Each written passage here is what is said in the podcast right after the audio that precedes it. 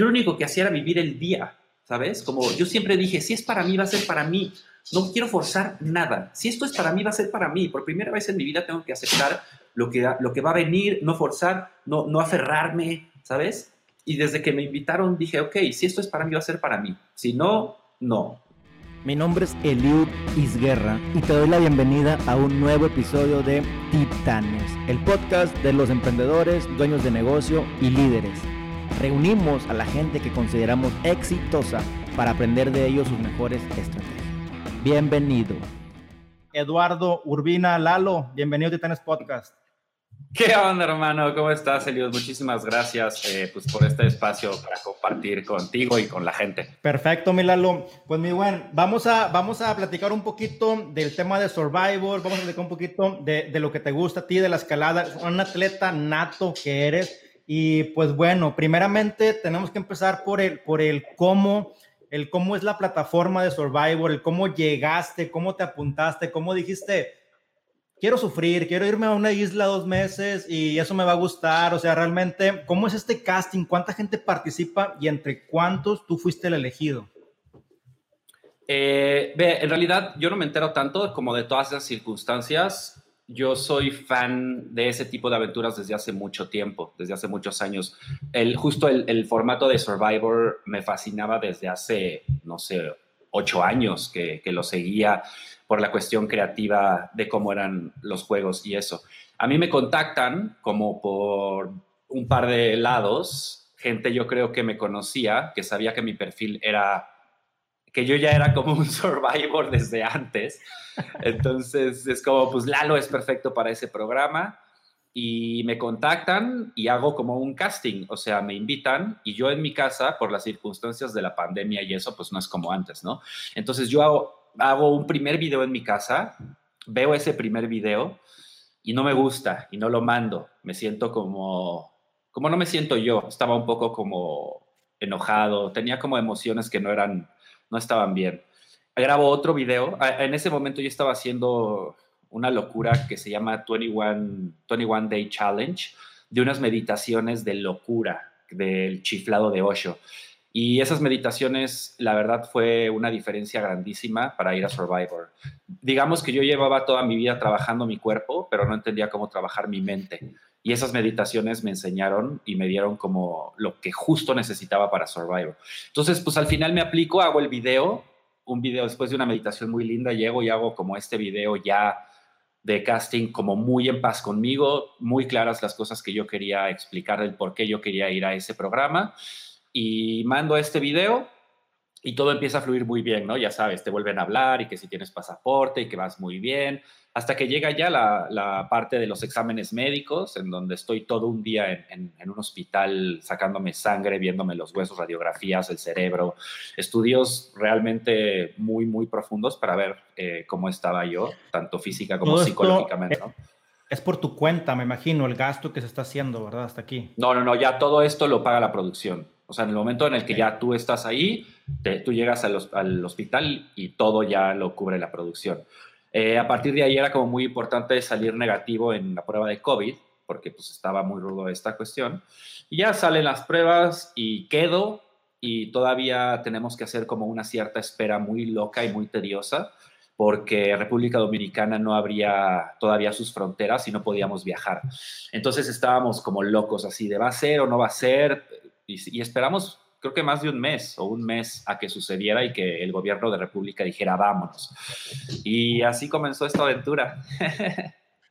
Oye, y me imagino como que era, digo, la preparación que debes de tener, porque también, o sea, una cosa es que te prepares para irte un, voy a decir, un, día 10 de julio y que te digan, ¿sabes qué? Dos semanas más, cinco días más y, posponerte un mes en ese estado que a lo mejor me imagino que te preparaste previamente, que platícame también de eso, es complicado prepararse previo y luego también eh, eh, en eso de que no puedes hacer nada y seguirte preparando para algo que, todavía no empieza, ¿no?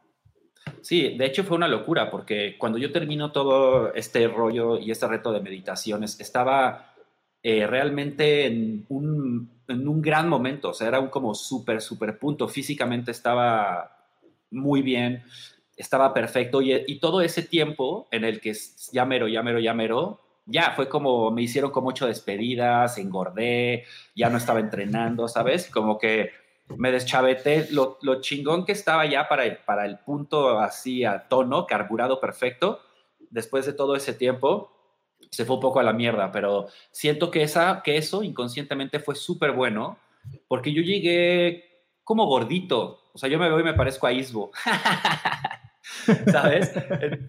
Y entonces nunca fui como una amenaza. No era el, el Jero, no era el Javi, no era el güey este super mamey. Digo, el, el, bajaste... sí. ¿Cuántos kilos bajaste, carnal, ahí? Pues yo creo que en total como ocho. Ocho y digo, y soy, o sea, sí, difícil, o sea, sí, la verdad sí, sí era, o sea, físicamente sí es un, es un reto durísimo y psicológicamente pues también, ¿no?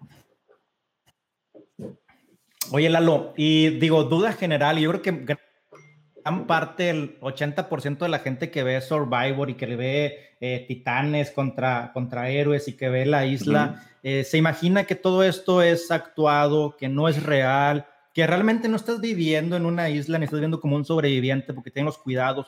De entrada, ¿tú pensabas también lo mismo y, qué te llevaste de sorpresa?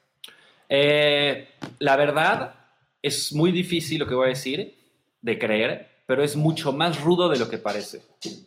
O sea, lo que ustedes veían era como, como una pequeña parte de, una locura de experiencia. O sea, a, la producción no, no, le conviene tenerte contento. O sea, es, es, muy interesante que la gente crea que por atrás te dan comida o que te tratan chido, cuando lo único que la producción quiere es generar ese contenido real. O sea, si tú no tienes hambre, pues no das contenido porque pues no te vuelves loco, porque no te aferras.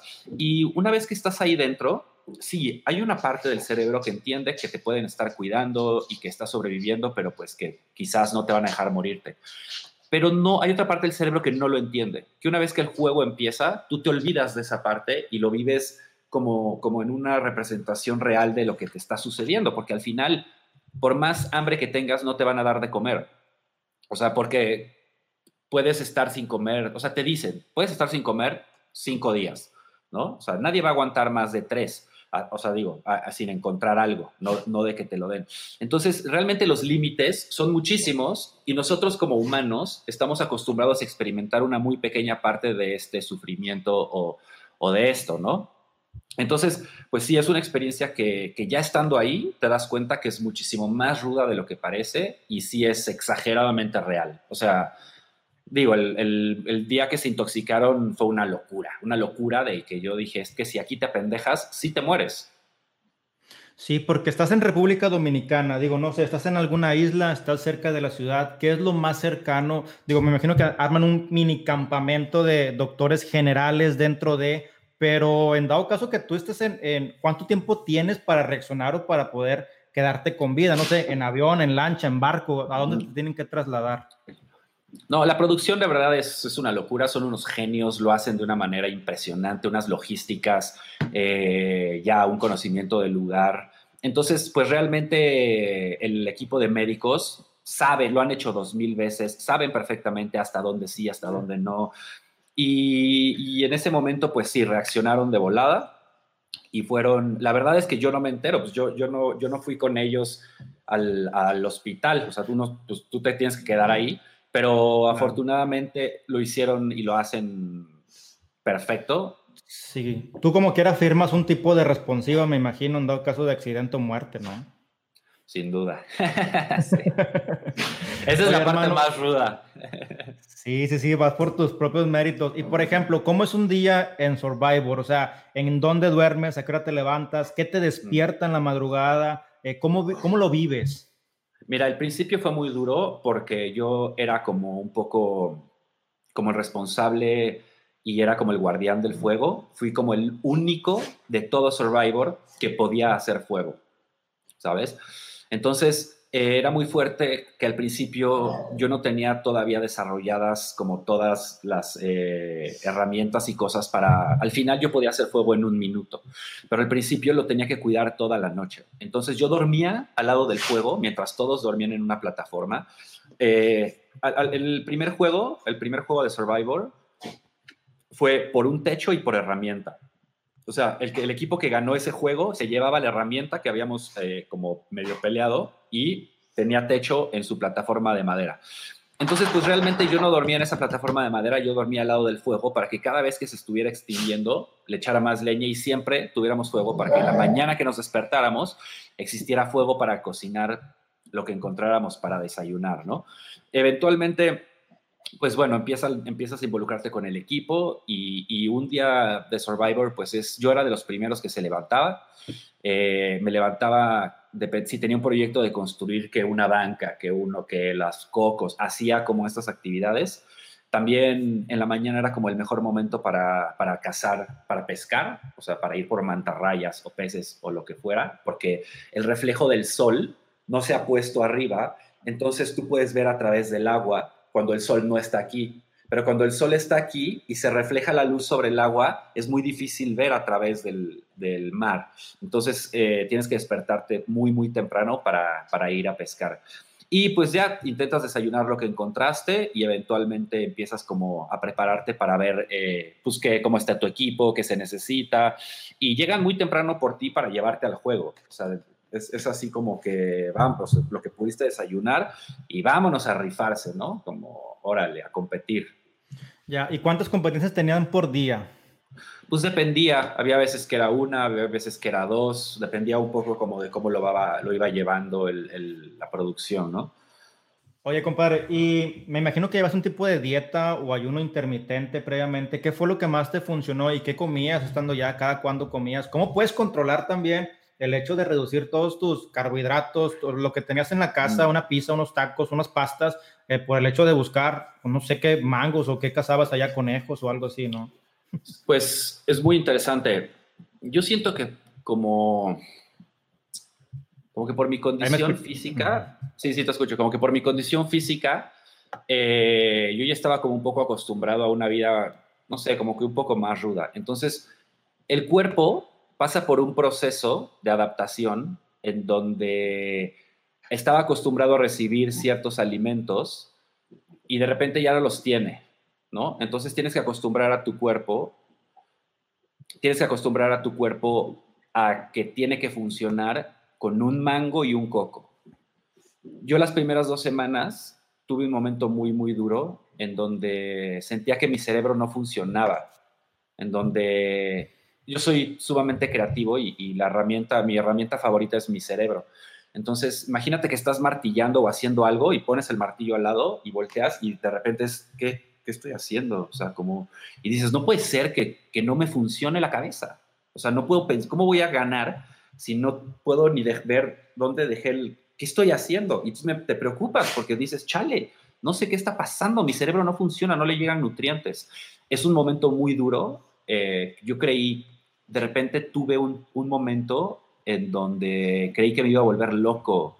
o sea, no, entendía, como que no entendía la cordura y, daba mucho miedo. O sea, por dentro era de no, no manches. O sea, esto está, está muy rudo el que no, no tengo el control de mis pensamientos y mis emociones y eso te asusta un chingo. Sí, me imagino. Digo, en el caso tuyo, a lo mejor también te sirvió de algo el tema de eh, el desapego, porque entiendo pues que a lo mejor también no tenías tanto ese apego familiar, pero, o sea, ¿a qué voy? Te juega la nutrición, te juega estar lejos de tu casa, te, juega no hablar con tu, con tu mamá, con tu sobrino, con tu esposa, con tu hijo, porque hay gente que también todos los días, si no lo habla con él, no se nutre el alma y estás jugando esto en contra. Eh, te juega las desmañanadas, tú con el fuego cada una hora, cada dos horas, no sé, estarlo viendo por el bien del equipo. O sea, realmente yo creo que todo es un desbalance total. Y, bueno, tú eres escalador, de cierta forma, no sé si ya tenías un equilibrio en toda tu, si la escalada te lo fue dando o, o si te sirvió de algo o fue totalmente nuevo para ti toda esta experiencia de desbalance. Ve, es, es muy interesante. La escalada es un deporte que siempre te pone fuera de tu zona de confort. ¿A qué voy? Cuando tú juegas fútbol o juegas tenis o lo que sea, practicas como esa acción repetitiva de algo, ¿no? O sea, puedes, puedes llegar un día a un partido de fútbol crudísimo y estabas en un punto chido y te pasaron un pase y metiste gol, ¿sabes?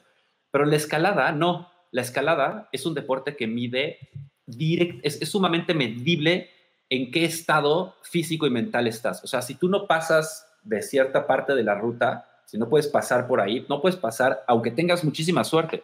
Si no has desarrollado la fuerza para sostener todo tu cuerpo con un dedo, con solo esto, que es la única forma de jalarte de ahí, pues no lo vas a lograr, ¿no? Entonces, la escalada es trabajar una ruta o un proyecto que te gusta, que ves, que te involucras en ella y descifras y construyes todo lo que necesitas para lograrla. Todo el tiempo estás fracasando, te caes, te caes, te caes, te caes, te caes. Y en el momento en que la logras, desde el principio hasta el final sin caerte, se llama encadenar una ruta. En el momento en el que tú haces eso, esa ruta no la vuelves a hacer.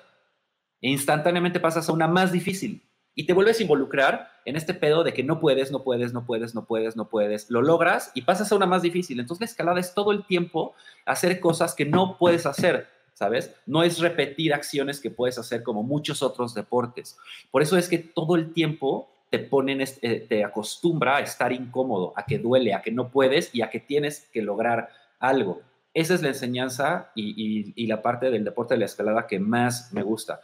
Pues también en la, cancha, si eres futbolista, pues tienes que ir a una cancha de fútbol ahí en medio del barrio, donde sea. En cambio, la escalada, mi cancha donde practico mi deporte, pues son los paisajes más hermosos que puede haber, que tienen millones de años formándose con una energía de locos, con una interacción eh, entre humana y de naturaleza muy fuerte, en donde ahí acampas, ah, tienes, o sea, digo, no haces fuego, pero prendes fogatas. Entonces mi vida ya era, ya era un poco así, ¿sabes? Ya era estar al lado de una piedra en un, en un bosque, en una fogata, y durmiendo a veces tal vez incómodo, eh, adolorido, o sea, como que la escalada ya me había puesto una, una vida muy survival.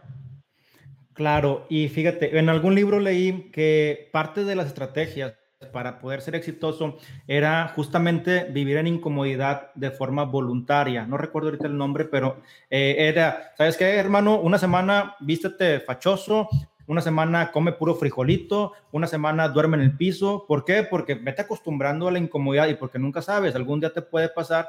Y también el ego, velo bajando, vete acostumbrando para estar acostumbrado a todo tipo de terreno. Entonces, de cierta forma, tú ya lo traías. Eh, al momento de llegar a Survivor, cualquiera pensaría, o la mayoría como yo, que el más fuerte es el que debe de ganar, que el hombre tiene más posibilidades de llegar a, una final. Eh, sin embargo, estuve viendo que no, o sea, son juegos que son destreza total, eh, con movimientos anatómicos, con movimientos o, temas mentales, emocionales, que podemos ver a una eh, Dougie o una persona, una mujer en la final contigo y cualquiera podía ganar. Realmente digo, te llevaste muy, buena, muy buen evento con la estrategia, hoy te platicamos de la estrategia, pero eh, ¿cuál fue tu objetivo y qué creías tú en Survivor? Si realmente es esto, es fuerza, es mente, ¿qué viene siendo y quién puede ganar un Survivor? Mira, cuando yo hago el primer juego de inmunidad, el primerito juego de inmunidad y lo gano, dije, me la van a repelar. Esto va a estar poca madre. Y, en el, y, sigue la competencia y en el siguiente juego pierdo y luego pierdo y me empiezo a dar cuenta que el juego está tan bien hecho y tan bien diseñado que cualquiera puede ganar, ¿sabes? Que es cuestión de concentrarte, de habilidad o destreza que cualquiera puede tener, que no, no tiene que ver a fuerza con, estar fuerte y aguantar peso de algo. Al final, eh, cuando decimos que es un juego mental, me refiero a que hay un punto en el que trasciende la parte física. O sea, puedes estar cargando aquí, jalando una cosa 20 eh, minutos, ¿no? Y es tu cuerpo, pero después de esos 20 minutos, el cuerpo, o sea, ya no sientes el brazo, no sientes la mano, no sientes la pierna. Y lo único que hace que no sueltes eso y te aferres es la mente, ¿sabes? Entonces, Dugan, por ejemplo, que, que fue para mí de, la, pues de lo más hermoso de este reality, es que demostró que, existe, que no existe diferencia entre un hombre y una mujer, ¿sabes? Que nosotros decíamos que Dugan, bueno, decimos, Dugan era la más fuerte mentalmente, ¿no? Nosotros pasábamos por un proceso en donde me empezaba a temblar el brazo, me empezaba a temblar esto, me acomodaba, sufría y de repente... y estaba yo ya en el túnel en donde podía estar ahí ocho días. Pero era un proceso muy doloroso y muy fuerte. Dugan cerraba los ojos y estaba instantáneamente en ese estado. Así, ella hacía... Y, y era de puta. O sea, cómo e, estaba fuertísima, cómo le voy a ganar a ese, a ese grado de concentración tan instantáneo al cual ella podía acceder, ¿no? Yo creo que la diferencia al final la única diferencia que me hizo que me hizo ganar es la edad, la experiencia, el que soy, soy igual que ellos físicamente y tengo el doble de años de experiencia. Entonces, eso yo creo que al final fue como, como que me agarró en un estado perfecto de mi vida, en donde físicamente todavía no estoy bajando como Francisco, que físicamente estaba pues ya grande y no estaba tan chido, y pues tengo experiencia y un conocimiento que me, que me llevó a equilibrarlo de una forma muy bonita, ¿no? Claro, y digo, no sé, había niñas de 22 años eh, y habían señores, chavos, como le quieras llamar, hasta, digo, tú eres de los más grandes, eran 41 años, cualquiera diría, estás fuera del promedio, y realmente estás fuera del promedio, porque es una realidad, estás fuera del promedio porque tú así lo decidiste, tú así lo trabajaste, tú así te educaste. Entonces, eh, aquí vemos que no es un tema de edades, no es un tema de fuerza, no es un tema de género, es un tema de un balance y un equilibrio en todos los aspectos. ¿Hasta qué punto meditar también lo llevó a ese tipo de... ¿Cuánto tiempo meditas al día para poder mantener ese control mental? Porque sí me acuerdo, uno en el gimnasio, cuando estás haciendo competencias, estás viendo la cara del otro y según tú estás descifrando cuánto le falta para, para que él se truene y tú puedas eh, ganar, ¿no? Pero es un choque bien duro en la mente. ¿Tú cómo le hiciste con eso? ¿Cuánto tiempo te llevó? Pues te digo, eh, estas meditaciones que empecé a hacer era eran como dos horas, era una hora de esta meditación, que te cuento, es una locura.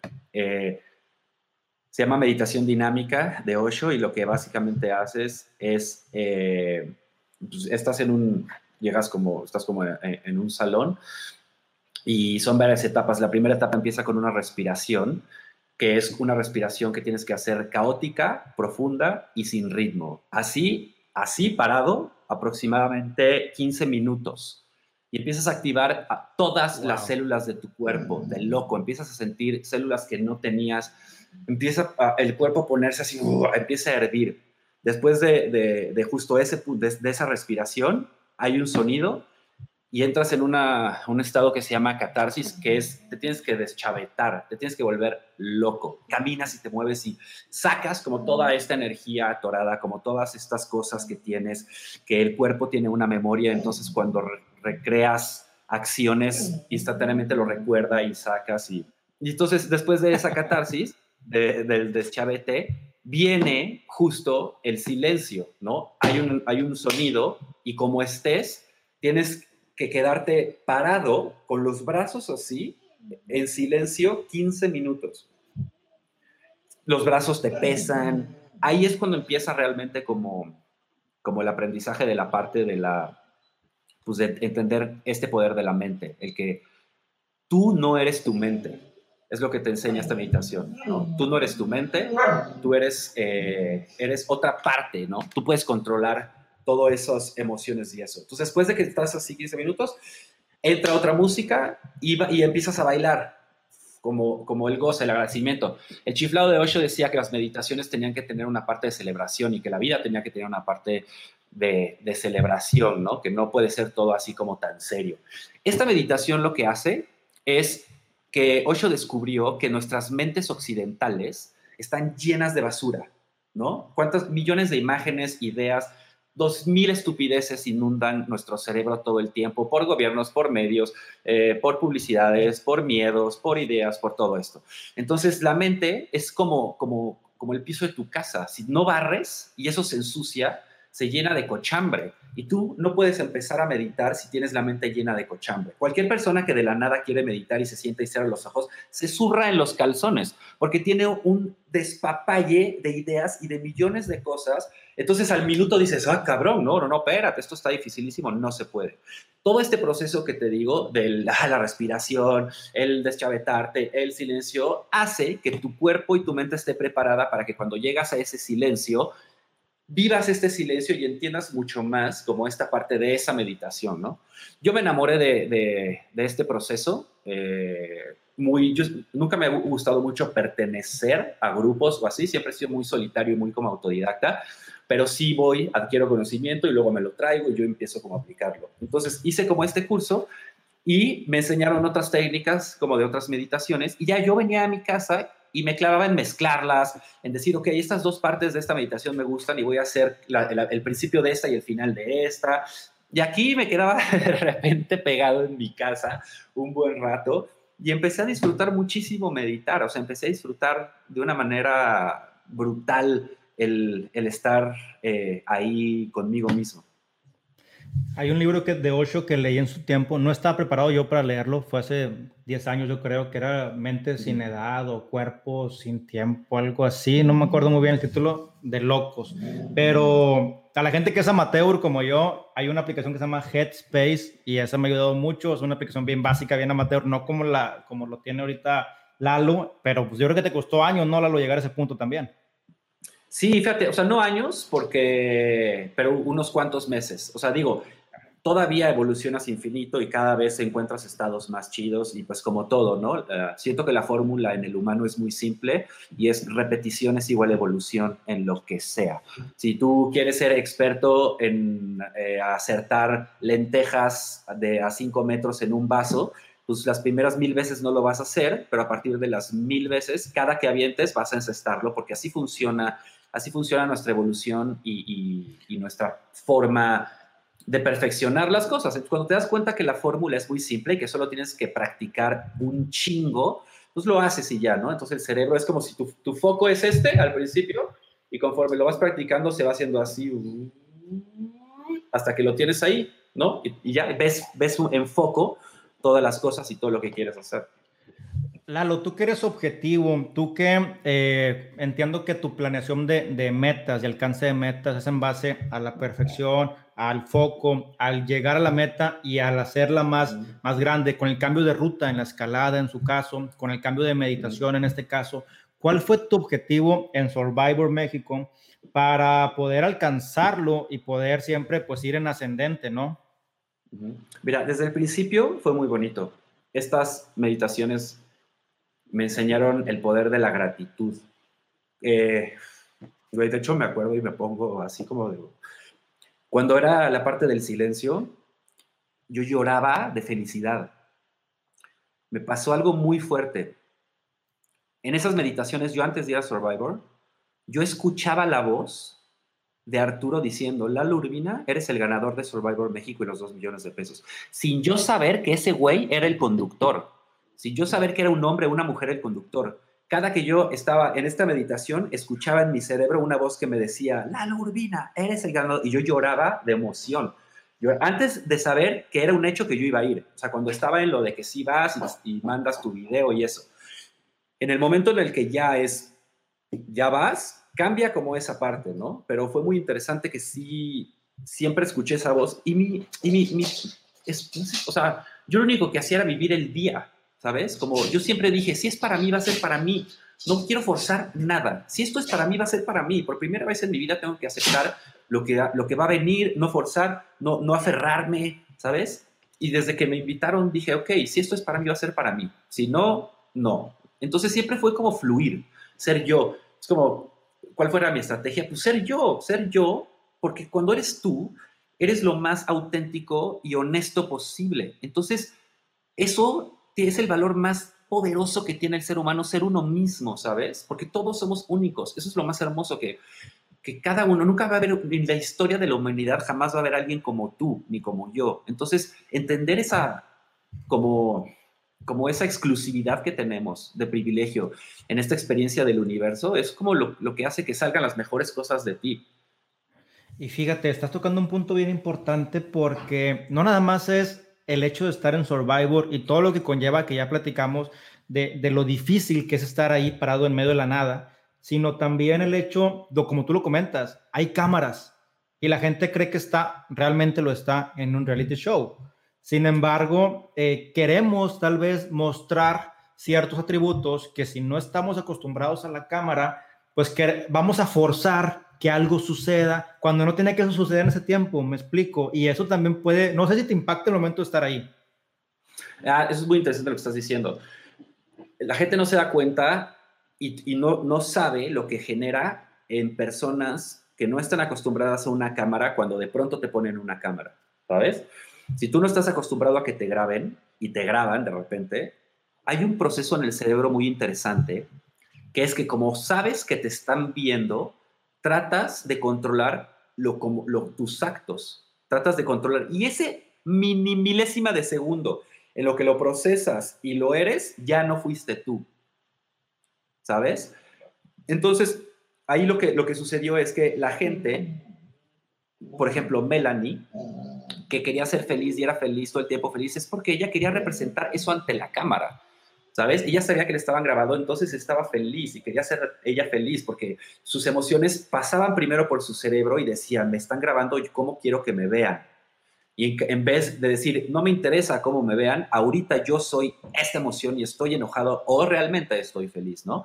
Yo ya había trabajado como en parte en tele, produje, unas series, estuve en un programa que se llama El Hormiguero, soy muy amigo de Facundo de toda la vida, entonces la cámara siempre había estado ahí, a pesar de que yo tuve un proceso muy fuerte de esto que te estoy diciendo, porque cuando yo era chiquito y yo me veía en la cámara, yo no me caía bien, ¿sabes? El güey que yo veía en la tele decía, ¿por qué dije eso?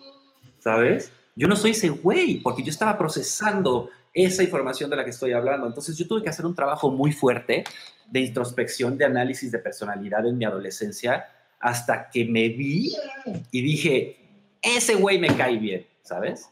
Y entendí que yo ya no pensaba que me estaban viendo, yo era yo.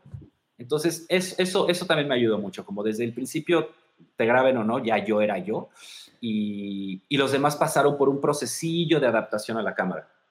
Sí, y creo que lo disfrutaste, Lalo. Digo, finalmente, ¿cuánta gente tiene la oportunidad de, de, que lo manden a una isla en el Caribe, de que viva lo que le gusta hacer, de que haga lo que quiera, de que se despoje de todas sus pertenencias? La justificación perfecta para incluso alejarte dos meses de todo y de todos. Y, y digo, no sé, como que disfrutaste lo que tenías que hacer y a lo mejor alguien más lo vio como que ay, güey, va, a ser va a estar bueno el reto, ¿no? O sea, algo totalmente distinto a lo que ellos deseaban. Tú lo deseabas probablemente. Sí, es muy interesante. Fíjate que yo solamente, yo siempre lo dije, que Miguel y yo, Mike y yo, éramos a todos, los sacaron de su casa para meterlos a Survivor. A nosotros nos sacaron de Survivor y nos metieron en nuestra casa, ¿sabes? Mike y yo estábamos en nuestra casa. Era esto, somos personas que nos amamos la naturaleza, amamos eso. Entonces, yo estaba sumamente cómodo. O sea, a pesar de que, de que era muy difícil y sufrías y estaba rudo, era increíble. O sea, veías los atardeceres y veías la, la naturaleza y volver a esta simplicidad de la vida es el regalo más grande que me han dado, ¿sabes? A quitarme el teléfono, a, llevarme en un viaje en el tiempo en donde me llevan a la prehistoria, donde tengo que ver mis aptitudes como ser humano, hacer fuego, a ver cómo, cómo soy en sociedad, cómo construyo, cómo puedo liderar, cómo puedo, ¿sabes? Todas esas cosas fueron un regalo impresionantemente hermoso. Y aparte, pues que si ganas te llevas una la nota, ¿no? Entonces es como el, pues sí, el, sueño de una persona con una personalidad como la mía es, te voy a regalar esa experiencia tan maravillosa de ver quién eres tú eh, en un ámbito sumamente rudo y si lo haces bien, te puede ir cabrón. Claro, y ahorita que hablas de una, de una la nota, o sea, tú, tú, fíjate, hay gente que iba por la lana. A lo mejor no sé si tu objetivo, por lo que escucho, tal vez no era, obviamente no te cae mal un peso más, dos millones de pesos más, eh, pero tu objetivo siempre, a lo mejor no siempre fue el dinero, ahora lo tienes. Eh, sé que viviste en una combi dos meses, sé que compartes el estilo de vida minimalista, pero ¿qué planeas o qué siente Lalo o la personalidad de Lalo al hacer lo que le gusta, que le hayan pagado por lo que le gusta y que ahora tiene un buen varo para hacer qué cosa? Mira, siento primero una gran gratitud. Estoy exageradamente agradecido con mi historia, con el universo, con las personas involucradas, eh, con un tipo por ahí que se llama Ricardo Cueto que empezó esta historia hace muchísimos años. Y sigue, siento que tenemos una responsabilidad muy cabrona, aunque se escuche como muy banal o muy repetitivo, siento que, o me escuche como un viejo, siento que las nuevas generaciones necesitan inspirarse hacia cosas un poco más reales y que dejen en la, humanidad algo bueno, ¿no? Como que nuestros jefes, las, generaciones antiguas, estaban muy dedicadas a pertenecer a una empresa, a generar una familia, a educar a sus hijos y a que este camino continúe. Ahora es una locura la vida, ¿no? Ya no tienes que ir a la escuela, la gente trabaja desde sus casas, puedes vivir siendo youtuber o de lo que sea, ¿no? Entonces, pues es, muy interesante como esta responsabilidad que quiero tener y parte de eso es como le quiero explicar a la gente. Me, da mucha risa, por ejemplo, cuando salgo cosiendo un juguete del chango y me dicen, cómprale nuevos. Es como, brother, no estás entendiendo nada de la vida. O sea, no, no, no voy a ir a gastar porque se puede.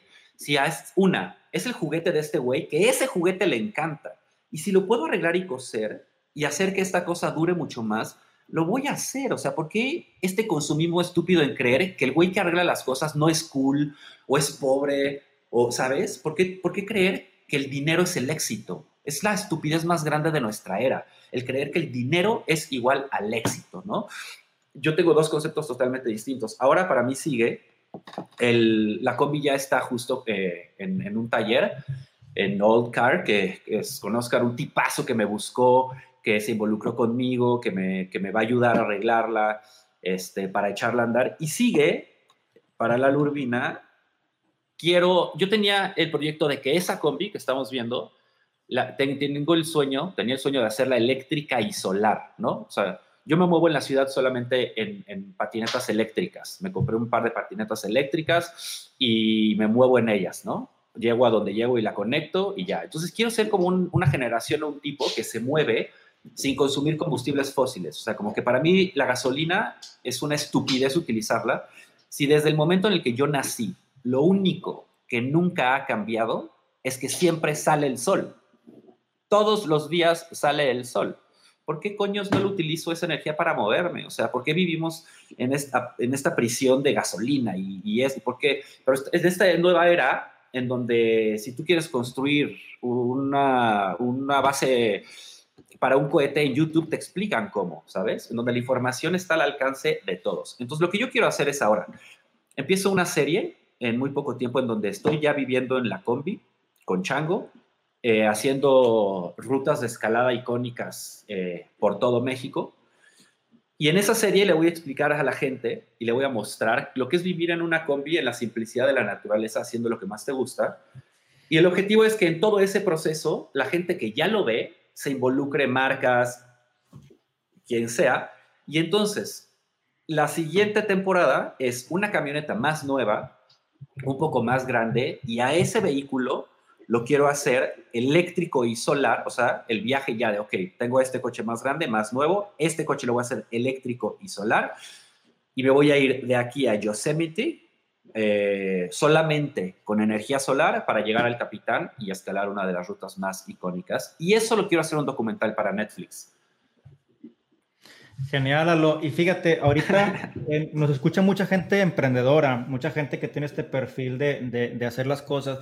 Y, y, está padre conocer la historia detrás de Lalo y que se quede esto grabado también, porque si todo sale bien, Lalo, cuando a la gente le va bien, cuando la gente sale en Netflix, cuando la gente te llena un, una combi autosustentable, eléctrica del año, lo que tú quieras, lo primero que dice la gente es, pues es que trae lana es que se ganó dos millones en Survivor, es que trae patrocinadores. Carnal, la historia de Lalo va hacia atrás. En esta combi que estamos mostrando, donde antes de entrar a Survivor ya vivías un estilo de vida minimalista y ahora no hay por qué reprimirlo, sino pues compártelo. Si tienes el con qué hacerlo también, si la gente se quiere sumar, es algo bueno. Entonces, e, estos son los como que las dos partes de, la moneda, porque siempre hay gente que, a lo mejor tú ahorita no tienes mucho hater, tienes mucha gente que te, que te ayuda, te bendice, te da palabras de ánimo, pero cuando vas creciendo todavía, pasa esto. Eh, ¿A qué voy también con todo esto, Lalo?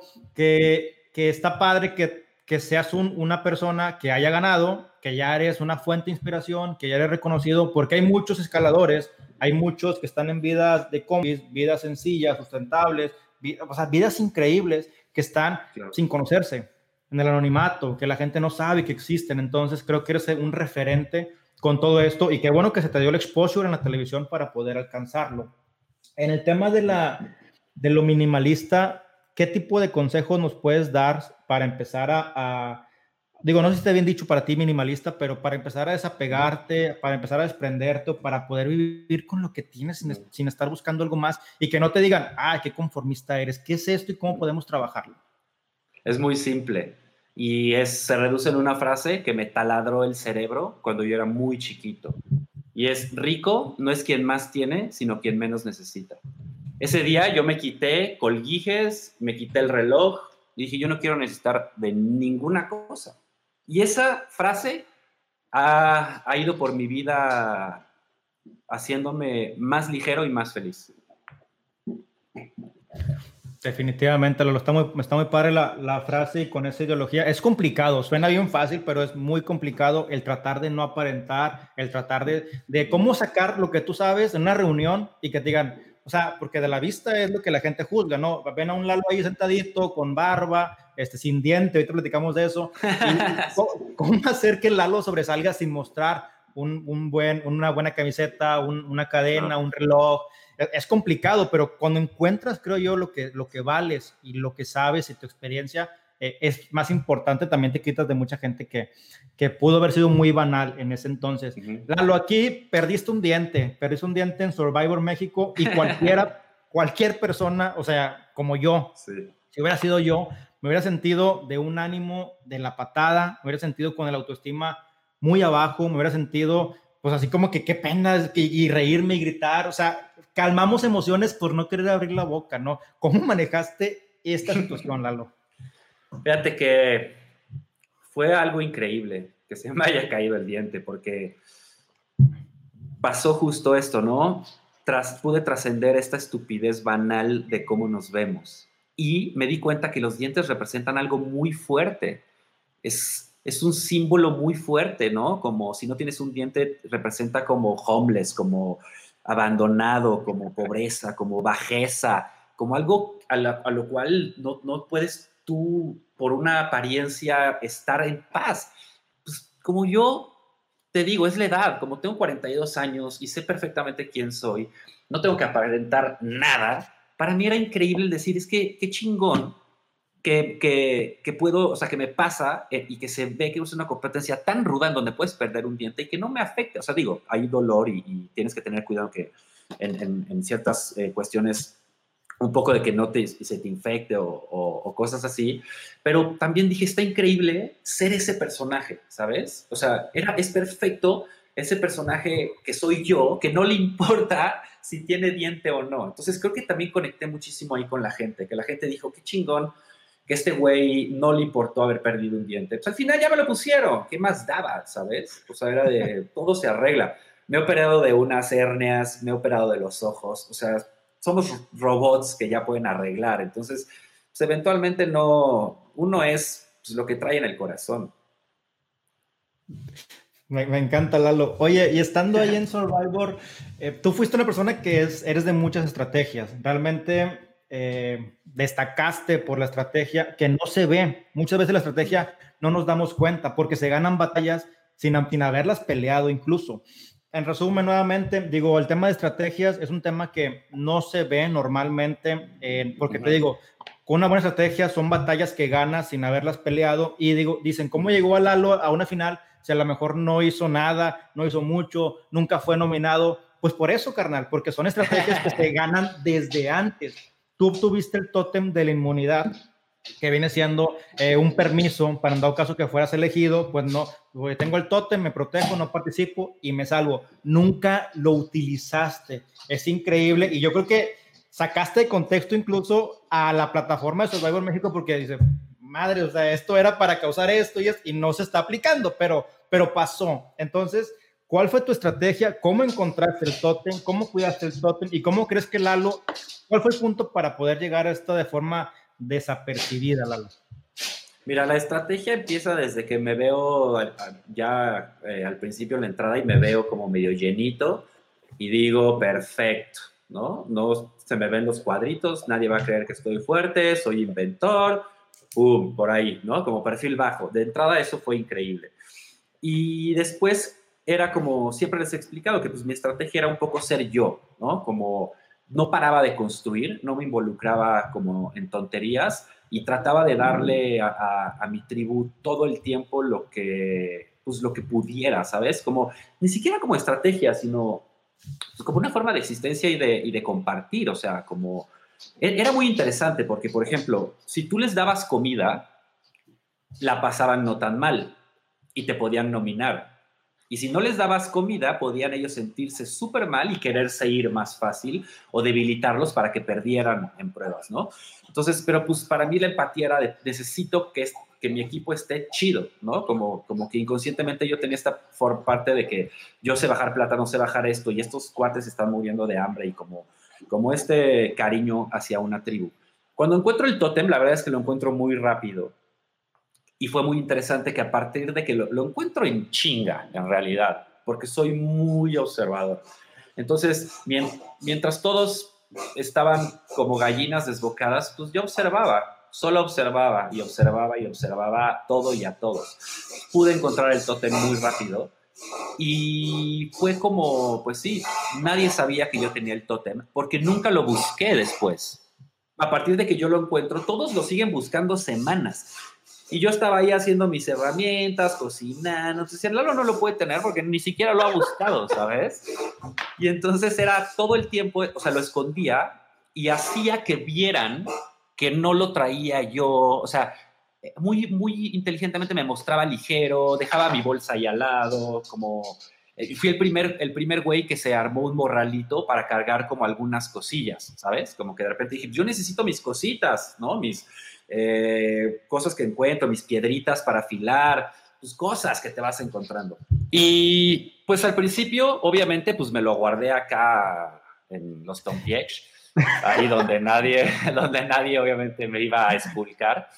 Y, y te digo, no era tan chiquito, entonces no podías tampoco competir con esa madre ahí, porque pues, te cortaba, te dolía, o sea, era una locura. Entonces tenía que irlo escondiendo. me despertaba muy temprano y yo veía que nadie me seguía, que todos estaban jetones, iba y lo escondí y lo enterraba. Pero luego tenía que irlo a desenterrar cuando íbamos al...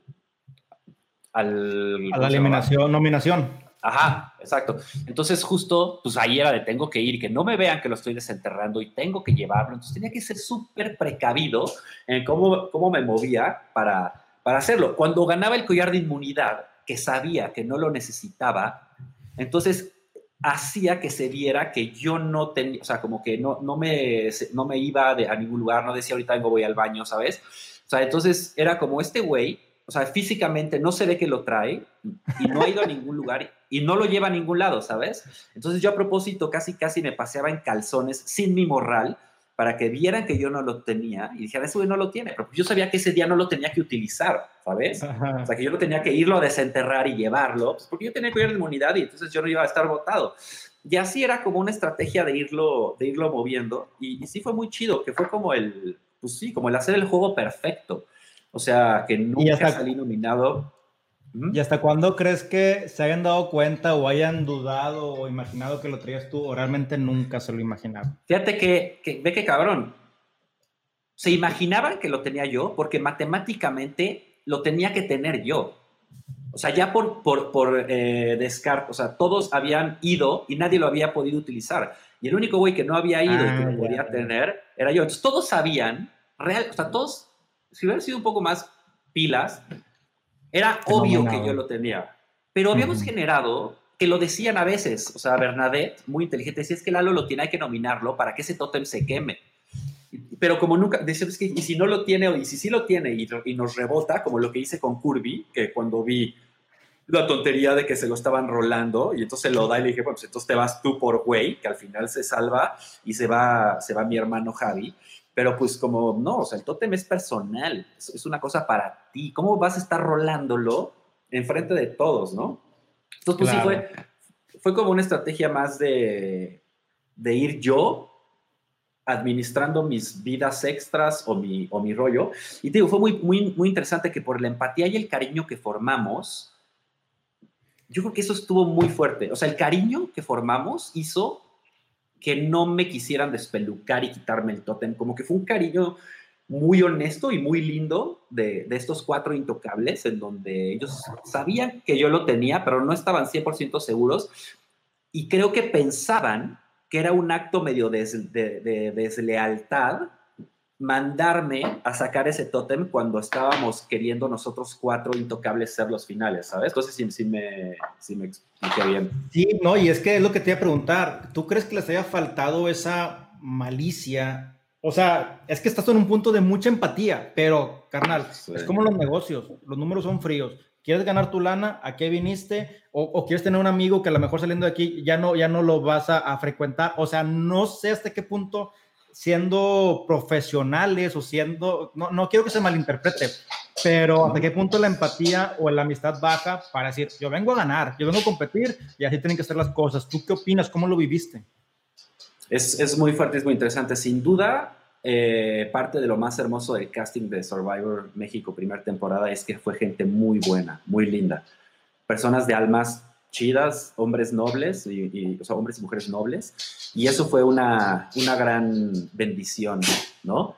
Eh, al grado de que, pues, imagínate que Isbo lo robó, se podía dentro del juego y al final la presión social hace que lo devuelva, ¿no? O sea, como que...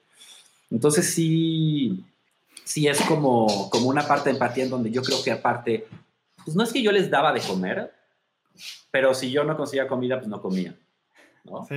Entonces, ellos generan como esta, entre respeto, eh, empatía, como si este güey es el que me ha de comer, ¿cómo voy a, a derrocarlo? O sea, ¿cómo voy yo a, a, pelear en contra de él? Entonces, si vas, si vas como como ordenando jerarquías inconscientes conforme va desarrollándose el juego.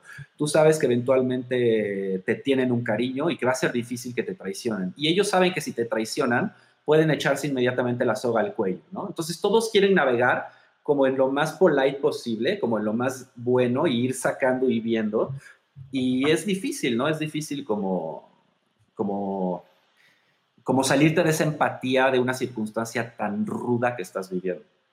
Sí, me imagino, Lalo. Ahorita me acabas de describir cinco puntos de cómo fue tu estrategia y las quiero eh, puntualizar. La primera es mantener un perfil bajo, no, no ser una amenaza cuando llegas a un lugar. La segunda es no desgastarte tus energías en temas banales, en discusiones, cuando focus, voy por el tótem y voy por esto, primero lo importante. El tercero es desarrollar la empatía con tu tribu, empezar a causar eso como desinteresadamente y en los zapatos de ellos de que tienes hambre, te traigo de comer. La cuarta son tu, tu, bolsita, la transparencia. Saben que aquí está mi bolsita, revísenlo, no tengo nada que esconder. Lo que tengo que esconder ya lo escondí, así que aquí está la transparencia. Y el, el quinto punto es convertirte en indispensable, porque si tú te ibas, ¿quién iba a comer? ¿Quién iba a crear el fuego? Entonces, me encantó esos cinco puntos de la estrategia. Lalo, y ya sé que nos pasamos del tiempo, te lo estoy robando. Eh, ya nada más para cerrar, mi estimado, pues digo, sé que te gusta la, la escalada, eh, sé, que, sé que se han dado acá en, en pues, en, la Huasteca, tengo aquí unas fotos increíbles que, estamos mostrando.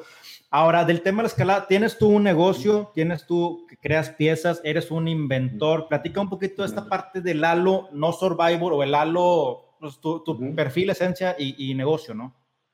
Ya, mira, ahora es, la historia es muy linda porque la escalada en México, pues hemos sido varios que la hemos ido llevando, ha evolucionado mucho, antes era un deporte eh, muy de ego, como, como la sociedad mexicana confunde de pronto muchas cosas.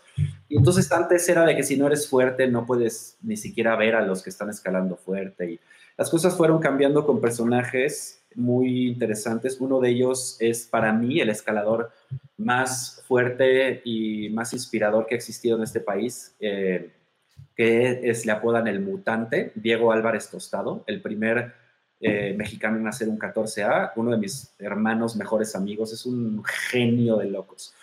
Entonces, él me invita, él genera esta empresa que se llama Muta Climbing, en donde construyen muros para escalar. Entonces, me invita de pronto a un proyecto en donde vamos a hacer un muro. Él tenía un muro que había eh, desarrollado eh, que se arma y desarma de boulder, que no es muy alto. Y entonces, para ponerlo en el abierto mexicano de diseño, ahí en el Monumento a la Revolución, a mí ya me habían pedido, a mí de repente me pedían como, oye, ¿me puedes hacer un muro? Y no sé qué. Entonces yo hacía cosas chiquitas y de repente me empezaron a pedir como, oye, pero algo acá. Y bueno, yo no facturo, no tengo una empresa, no tengo esto. Entonces le hablé a Diego, al mutante, le dije, oye, él ya tenía Muta Climbing, ya había construido un par de muros. Le dije, oye, me están pidiendo hacer este tipo de muros, te paso yo el, el, business y, y me pasas una comisión o invítame a chambear. O sea, o le entro, sé soldar, sé cortar. O sea, yo le decía, neta, soy bueno eh, construyendo y haciendo cosas. total, Diego me invita como, como a este proyecto del Monumento a la Revolución. Y la verdad es que pues yo ya había trabajado en muchas cosas de producción, ya había construido, ya había hecho. Entonces, pues trabajo muy bien ahí, él queda fascinado. Son él y, y Ro, Ro es un, es un socio y es un chavo, es un genio. Para mí es el samurái más sabio que existe. Es de esos cuates que no desperdicia, o sea, que nunca va a decir una palabra de más. Es el tipo más eficiente que yo conozco. O sea, es un maldito genio y un alma hermosa. Entonces, estos dos güeyes hacen un equipo impresionante. Em, trabajo con ellos, les encanta cómo trabajo y en eso me dice Diego, oye, te necesito que me ayudes estaban empezando a construir en esa época un muro, que es ahorita el muro más alto de Latinoamérica, que se llama The Wall, que está en un centro comercial. Me dijo, es muy difícil encontrar a alguien que sepa trabajar en altura, ¿no? Que, que sepa de manejo de cuerdas, que pueda estar en un arnés ocho horas y que aparte sea bueno con herramientas y esto. Y dije, yo soy perfecto. Le invita a este proyecto. Este muro está sobre está aquí en el DF eh, y está sobre patriotismo en una plaza, en un centro comercial que se llama Plaza Metrópoli. De hecho, ah. ahorita cuelgo y me voy para allá. Y este, entonces, trabajamos increíble construyendo este muro, una experiencia genial con estos dos genios, con un equipo de escaladores, eh, compartiendo la misma filosofía, todo increíble. Y empiezo a generar, después de, de, de, Wall, entro en la empresa y empiezo a inventar piezas para fortalecer los dedos. El mutante eh, empieza también a, incitarme a, de pronto que, haga sistemas para muros en donde se reclinan. Entonces yo diseño y, invento, modifico los sistemas para que sí con un motor o una manivela.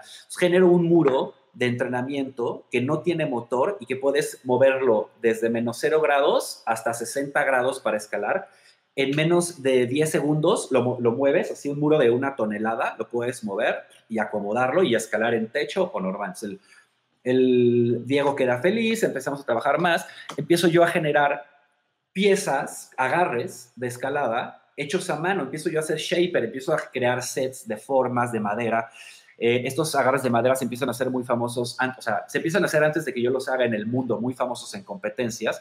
Entonces yo los veo y veo que en México no existen estos agarres de madera, empiezo yo a generarlos, a tallarlos. Empezamos a sacar como toda esta línea de agarres para competencia. De hecho, en varios muros hay sets de, de madera de los que yo diseñé. Y eventualmente Muta Climbing estaba con otra empresa, se separan y, y Buta Climbing tiene un poco que medio empezar de nuevo, ¿no? Como, como ok, una reestructuración. Me dice Diego, este, pues ahorita la verdad es que no tenemos presupuesto por, para pagar. A mí me pagaban increíble, para, no tenía horario y para llegar en un lugar, en un, en un, tenía un tapanco gigante con los mejores herreros, los mejores carpinteros, ebanistas, o sea, la herramienta más chingona para crear todas mis ideas, ¿no? Y entonces Diego, era eso, a este güey le pagamos para que genere ideas. Y fue durante un tiempo el trabajo de mis sueños. Hasta que se separan estas dos empresas, eh, jalo con Diego y pues en el, en el momento en el que ya no había como, pues como este presupuesto para que me estén pagando y, yo solo invente, cae la pandemia.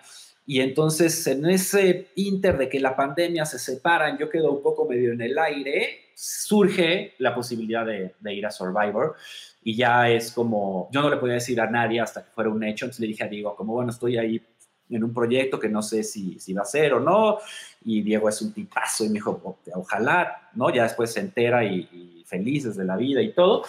Y, este, y ahora, pues bueno, estamos como en un proceso en donde la empresa se está otra vez como reestructurando, se, nos movimos a, muy cerca de, de Pachuca, eh, por Tizayuca el taller, hay gente otra vez pues, que está trabajando en casa y, yo creo que ya el siguiente año volvemos como a retomar esta parte de, de, shaper de los agarres que estaba haciendo para competencias, como, como todo este desarrollo de la escalada con la empresa líder a nivel Latinoamérica en construcción y diseño de muros para escalar, ¿no?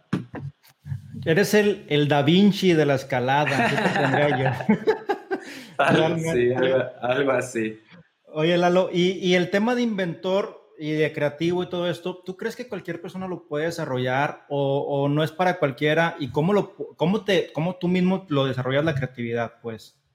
Pues mira, yo tuve mucha suerte de tener una mamá fuera de serie.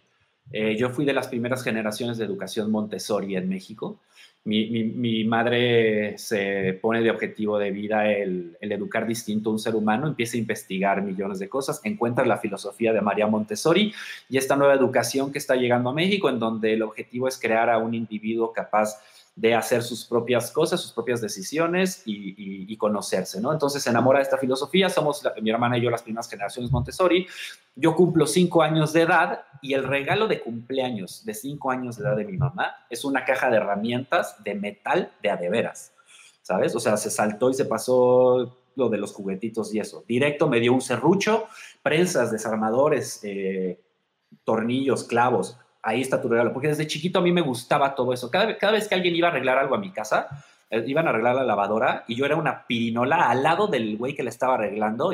¿Y qué haces? ¿Y qué es eso? ¿Y, por qué le quitas eso? ¿Y eso para qué es? O sea, yo, me han de haber odiado toda mi vida, pero yo tenía esta, esta hambre de aprender qué estaba pasando, ¿no? Entonces, pues después de ese gran regalo de mi madre y que me empiezan a decir, pues date, ¿no? O sea, un día mis papás regresaron de una cena y yo le había puesto en la madre a los banquitos de la cocina de madera y había construido un carrito en donde mi hermana me empujaba por la sala y yo iba ahí manejando y mi papá se encabronó y mi mamá lloró de felicidad, ¿sabes? Como, claro, obvio. O sea, está generando su creatividad. Mi viejo era de, te chingaste los banquitos. Y mi mamá, no, güey, vale madres los banquitos, ve lo que hizo, güey. Tiene ocho años, ve lo que hizo. Entonces, pues siempre tuve esta fortuna de tener, de tener eh, una madre que, que le fascinaba y apoyó siempre como esta parte mía creativa. Eventualmente mi viejo lo fue entendiendo. Y, y sí es para cualquiera, pero hay que desarrollarlo, ¿no? No hay que tener miedo. Ahí está la mujer más hermosa del universo.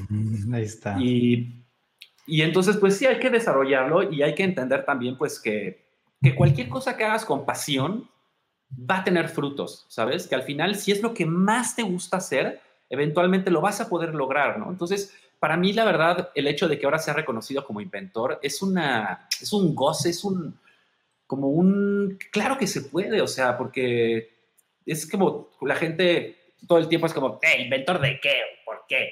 es como, pues es que no tengo que realmente generar un invento que, que, que cambie la máquina del tiempo, o sea, inventores es que vivo de mi creatividad, que me gusta generar cosas nuevas. Quizás ya casi todo está inventado, pero si mezclo esto que ya inventaron con esto que ya inventaron y hago el control vaso, pues bueno, ya fue algo que yo generé, ¿no? Entonces, pues yo más bien le diría a la gente que se aventure, que no tenga miedo de, que no tenga miedo de ser lo que quiere ser, ¿no? Lo que sea, rapero, mago, inventor. O sea, que al final, y más ahora, o sea, para mí fue mucho más duro, porque antes era, cuando yo terminé la, la escuela, yo quería ser inventor y lo único que parecía inventor era diseño industrial. Y diseño industrial solamente existía en la UNAM y en la Ibero. En la UNAM había una huelga y en la Ibero no me alcanzaba el dinero. Y yo jugaba fútbol americano a un nivel muy fuerte. O sea, creo que el fútbol americano es lo que mejor he hecho cuando jugué. Y me ofrecían beca en todas las universidades, en todas, así. Y mi papá me decía, güey, tienes que estudiar algo. Y si estás loco, o sea, no voy a estudiar cualquier cosa porque es gratis. Yo quiero hacer esto. Fue un conflicto muy, muy fuerte donde, pero tienes la posibilidad de que te bequen en una universidad para una carrera y yo, pero me vale madres. Yo quiero ser inventor, ¿no? Entonces ir forjando como esta idea y este aferre que yo quiero vivir de creando, yo quiero vivir de mis ideas. Lo, lo, pude ir forzando y desarrollando. Tuve un chorro de apoyo siempre de mi familia, de mi hermana, de, pues porque es, es, es, duro, ¿no? Pues porque hay veces que no tienes para comer, ¿no? No, no, no estás en esta rutina en donde tienes un sueldo y pues te, ni modo, un día no comes, otro día frijoles, de repente haces un proyecto y pues te va chido y, y de repente no. Entonces es como todo el tiempo está, tienes que estar acostumbrado a no estar cómodo, porque si quieres estar cómodo, pues te vas a tener que apegar a algo que no va a gustarte todo el tiempo. Claro, realmente Inventor es un artista y el artista así es, digo, disfruta lo, lo, que, lo que sabe hacer, que no es, no es algo fijo, no es tradicional, pero se disfruta. Y destaco mucho la labor de tu madre porque yo creo que, que parte, gran parte del éxito de cualquier ser humano es cuando alguien identifica las cualidades desde muy temprana edad. Entonces, como padres, tenemos que saber identificar si a él le gusta eso, oye, pues le gusta cocinar, cómprale todo lo de cocina, ayúdale para que crezca. En el caso tuyo es algo muy extraño, o sea, digo, extraño de que se lo den los cinco años, algo de, de metal, de riesgo, pero gran parte de eso se aplaude a tu mamá. Del tema de Montessori lo voy a investigar, me llama mucho la atención. Eh, hay un libro que se llama Roba como un artista, que lo leí y está padre lo que tú lo has dicho. No es que voy a inventar algo nuevo ni voy a descubrir el hilo negro, simplemente agarro dos cosas que ya existen y creo algo mejor para la humanidad. Por ahí también digo, podemos empezar con algo para la gente que nos escucha y compadre, la carrera de inventor creo que tiene que estar en, universidades, tiene que estar ya de seguro existen cursos digitales y si no existen, tú los vas a crear muy seguramente en algún momento, porque tiene que existir ese tema de constante innovación, eh, pensamiento creativo, pensamiento eh, crítico, tener criterio, trascendencias, implica demasiadas cosas muy, muy interesantes. Milalo, no te quiero quitar mucho tiempo, ya nos excedimos, pero para cerrar, eh, alguna metáfora o una comparativa de cómo tú visualizas el tema de la escalada que tanto te apasiona con la vida cómo de cierta forma una escalada se parece al alcance de objetivos, a la vida, a la gente que te rodea, a llegar a un punto donde poca gente llega, al proceso. No sé, platícame esta metáfora para, para dar cierre a esta, esta gran charla, Lalo. Pues sí, sí, es como, la escalada es totalmente eso, es eh, involucrarte en el proceso de descifrar cosas que no puedes hacer y desarrollar tu potencial, tu paciencia, tu, tu capacidad y no dejar de intentarlo hasta que lo logras, ¿sabes? Es como, es una necedad ante la pasión de un objetivo. El que si quieres lograr algo, la única manera es no parar de intentarlo hasta lograrlo. Hay otra frase que me encanta que dice, si creo que puedo hacerlo, no hay razón para no intentarlo. Y si yo creo que puedo hacer casi todo, pues voy a intentar cualquier cosa que esté como ahí a mi alcance. Eh, es un deporte que te enseña mucho de ti, eres tú solo, son tus capacidades, te hace ver que si trabajas hay resultados, ¿no? No puedes llegar de la nada crudísimo sin no haber entrenado dos semanas y creer que vas a ascender una ruta que está en tu límite, en tu límite. Y tienes que hacer las cosas perfecto. Entonces, el trabajo es lo más importante. El entrenar es mucho más importante. La disciplina, eh, el tener una rutina, el que cuando, cuando logres algo, no te, cuando quieras algo, no te desesperes, que es lo que me ha enseñado la escalada, como el, sentarte, el, analizar, el tener paciencia. Yo me he tardado en un problema de escalada de siete pasos, tres años.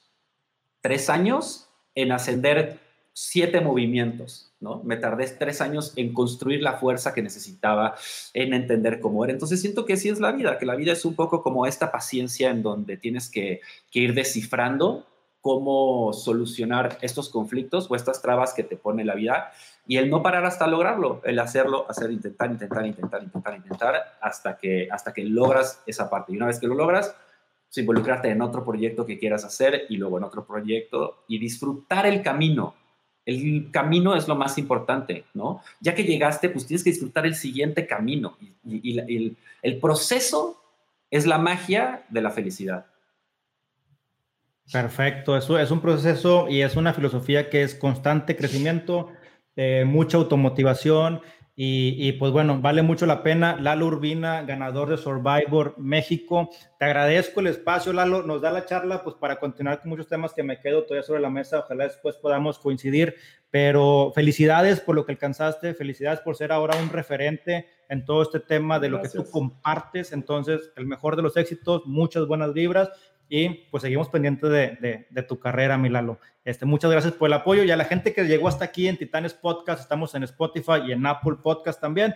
Sigan a Lalo Urbina en arroba Lalo Escala para pues, seguir con esta travesía de, del documental hasta que esté en Netflix, compadre. Vamos a, y si no, pues lo que tengan que hacer, como tú dices, ¿no? Algo bueno va a suceder. Entonces, pues gracias a los que nos escuchan. Lalo, muchas gracias por tu tiempo. Gracias, Eliud. Muchas gracias a ti y a toda la gente que te escucha. Te agradezco muchísimo este espacio. Para mí es un honor y un placer poder compartir mi historia y esta aventura. Perfecto. Nos vemos en la siguiente, chicos. Nos vemos. Muchas gracias. Hasta luego. Thank you, Lalo. Mi nombre es Eliud Isguerra y te agradezco que me hayas acompañado durante todo este episodio. ¿Te gustó? Compártelo con tus amigos y sigamos creando una comunidad más fuerte. No te pierdas cada lunes un capítulo nuevo y también suscribirte en Apple Podcast y en Spotify. Además, también queremos siempre saber de ti. Si nos escuchaste, comparte tu historia en Instagram, arroba Titanes Podcast, para poder estar más en contacto contigo. Muchas gracias. Nos vemos el lunes.